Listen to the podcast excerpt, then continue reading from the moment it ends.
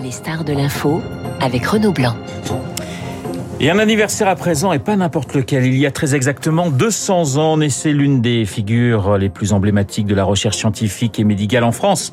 Et dans le monde, je veux parler de Louis Pasteur. Naissance le 27 décembre 1822 à Dole, dans le Jura. Bonjour, Christophe Denfer. Bonjour. Vous êtes le directeur scientifique de l'Institut Pasteur. Nous allons euh, bien sûr parler avec vous de la recherche aujourd'hui et des priorités de l'Institut. Mais commençons par le boss, si je puis dire.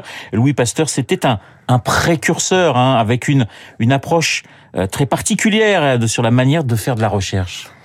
Oui, c'est quelqu'un qui a véritablement euh, modifié euh, la façon de faire de la recherche, euh, une recherche qui est basée énormément sur l'observation, sur le développement d'hypothèses, la mise en place d'expériences pour répondre à ces hypothèses. Oui. C'est quelqu'un qui a fait bouger les choses avec, par exemple, la pasteurisation. Bien sûr. une méthode pour développer des vaccins et, et, on lui doit la pasteurisation, on la vit tous les jours, et pour les vaccins, on lui doit en particulier la diminution majeure qui a eu lieu pendant les, le XXe siècle des maladies infectieuses. Alors, Christophe, d'en faire curiosité, au départ très pratique. Hein. Comment empêcher, je crois que c'était là son, son premier grand travail, empêcher l'alcool de betterave de tourner au vinaigre. On est au milieu des années 1850, donc on est vraiment dans quelque chose de très très pratique. Oui, et ça reste euh, un de nos enjeux à l'Institut Pasteur. Hein. C'est à la fois comprendre comment se fonctionne le vivant, mais c'est aussi euh, améliorer la santé humaine, apporter un certain nombre de solutions. Et c'est vraiment ce qui était le, euh, le, le, nerf de la guerre pour Louis Pasteur, répondre à des besoins, donc des besoins industriels. Il l'a fait sur le vin, il l'a fait sur la bière, il l'a fait sur les verres à soie. Et puis il l'a fait euh, dans le domaine des maladies du bétail. Ouais, maladies sur le choléra, je crois des poules. Le choléra des poules, charbon le des charbon moutons. des moutons. Ouais. Par exemple, et c'est là qu'il a euh, véritablement commencé à mettre au point des vaccins. Euh, et puis euh, sa son, son, dernier haut fait, je dirais, qui est le développement euh, du vaccin contre la rage, euh, qui, qui a, lui a permis de sauver un premier enfant et puis euh, qui a donné euh, naissance à l'Institut Pasteur et à l'école pasteurienne. Alors on a toujours cette image, effectivement, enfant, cette image d'Épinal où on voit Louis Pasteur en train de vacciner euh, cet enfant. C'est vrai que la fondation date de, euh, de 1887. Ça veut dire que la recherche, toujours la recherche pour Pasteur, mais aussi la transmission. Oui, euh, ce qui est l'institut a été créé en fait dans la vague euh, de la vaccination pour la rage et avec l'ambition euh, de, de, de, développer la vaccination, mais euh, de développer la recherche sur les maladies infectieuses et, et d'enseigner. Donc il y avait trois missions principales ouais. hein, la recherche, la santé publique et l'enseignement. Et ces trois missions sont encore euh, au cœur des missions euh, de l'Institut Pasteur aujourd'hui. Il ne serrait jamais les mains Louis Pasteur. Ah, oui, alors j'ai vu ça que... sur votre site, hein, ah, Christophe que... d'Enfer. Donc, Moi aussi, je l'ai vu sur notre site. Donc, euh, ou alors une fois qu'il avait fait se laver les mains. Était... Donc, c'est aussi quelqu'un qui a énormément contribué à, à, à, au développement de l'hygiène. Ouais. Euh, et ça, ça a été aussi euh, une façon de, de, révolutionner euh, la prise en charge des malades, véritablement faire attention à, éviter euh, la transmission euh, des, des germes pathogènes. Et donc, il y a beaucoup contribué, mais avec un certain nombre d'autres, comme Lister euh, au Royaume-Uni. Alors, j'ai vu qu'il y avait 3000, toujours sur votre site, 3300 rues et boulevards qui portent le nom Pasteur. Oui, je pense que c'est c'est quelqu'un qui a véritablement marqué par par ses contributions. On peut pas, on, je crois qu'on peut pas nier l'apport de, de, Louis Pasteur et en particulier dans le domaine de la vaccination, euh, c'est véritablement ce qui a permis. Quoi, on n'entend plus parler de diphtérie, on n'entend plus parler de tétanos, on n'entend plus parler de polio, euh, on n'entend plus parler de variole. Euh, toutes ces maladies sévissaient à la fin du 19e siècle et c'est la vaccination qui a permis en fait de les éradiquer quasiment totalement. Et, donc ça, on le doit à Louis Pasteur. Il n'est pas le premier à avoir pensé vaccination. Hein. Jenner avait euh, utilisé la variolisation contre la variole, mais euh, c'est lui qui a finalement euh, mis au point une méthode qui permettait d'aller vers le développement de vaccins et créer une école qui s'est répandue au cours du XXe siècle, à la fois en France, mais aussi dans des instituts au niveau mondial. Importance de son épouse aussi à ses côtés, hein, qui est un gros travail de, de, de recherche. Hein. Oui, alors euh, bon, hein, c'est une autre euh, génération, on va dire, c'est un autre temps, mais je pense que effectivement, à cette époque-là, il y avait une dynamique qui était peut-être un peu plus familiale. Marie Pasteur, on le voit avec Marie et Pierre Curie, et, et la place des femmes était importante à l'époque alors aussi. L'Institut Pasteur aujourd'hui, je rappelle Christophe Denfer que vous êtes le directeur scientifique. C'est combien de chercheurs, c'est combien de labos, c'est combien de prix Nobel qui sortent de, de Pasteur? Alors, euh, aujourd'hui, l'Institut Pasteur, c'est 2800 personnes. Ouais. Euh, c'est à peu près 1800 euh, personnes qui travaillent dans les laboratoires, donc des chercheurs, ce qu'on appelle des chercheurs permanents, hein, statutaires, mais aussi euh, un ensemble de jeunes euh, qui font leur thèse, qui font des stages postdoctoraux. c'est à peu près 140 unités de recherche qui ont chacune leur thématique propre et qui la développent euh, avec le soutien de l'Institut Pasteur, mais aussi avec le soutien d'un certain nombre d'autres euh, bailleurs de fonds.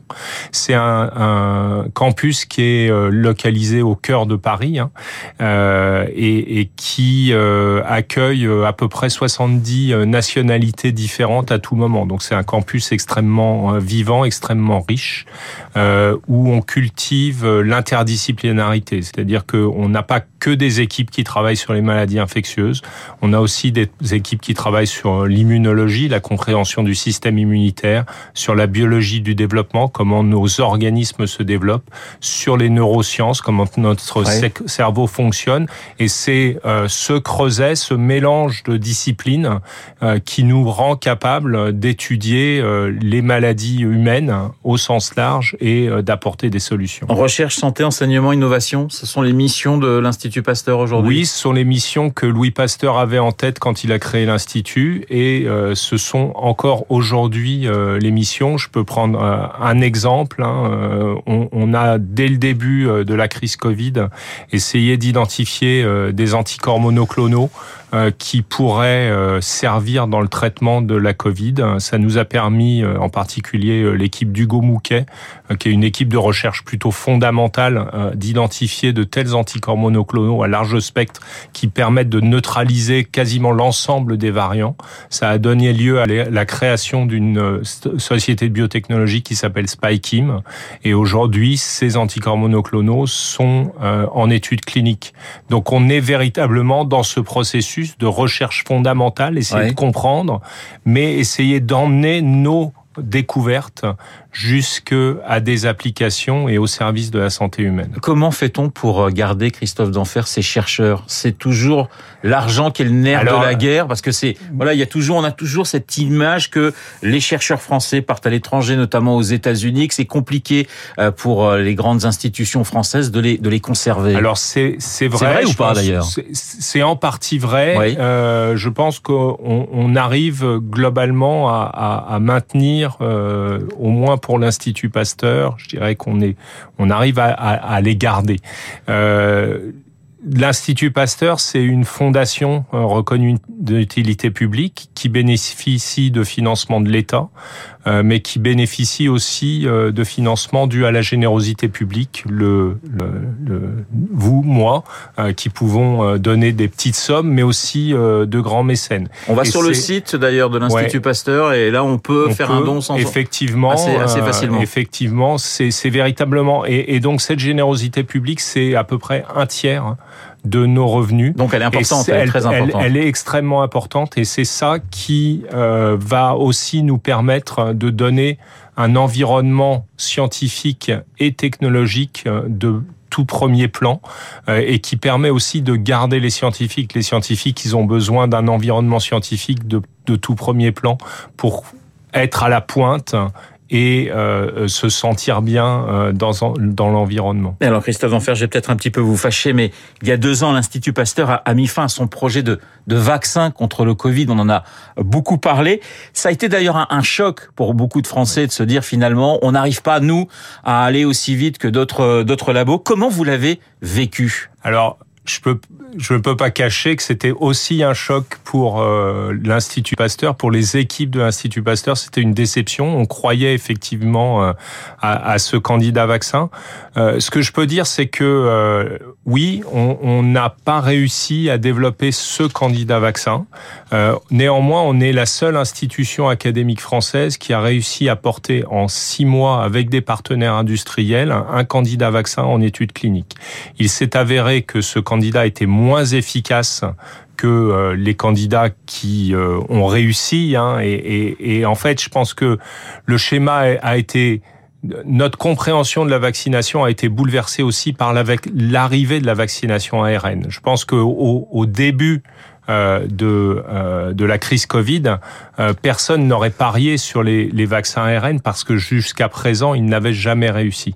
Euh, Mais il y a une remise en, une remise en cause, pardonnez-moi, à l'intérieur de la fondation après, ce, oui, après cet échec. Oui, oui. Alors, deux choses. Premièrement, c'est un échec sur le candidat vaccin, mais l'Institut Pasteur, ça a été aussi le séquençage du SARS-CoV-2 en France, le développement de méthodes de, de diagnostic et de sérologie pour suivre l'épidémie, ça a été les modélisations utilisée par l'Institut par, par le gouvernement pour gérer en fait euh, cette crise, ça a été ce, cet anticorps monoclonal que je vous ai mentionné.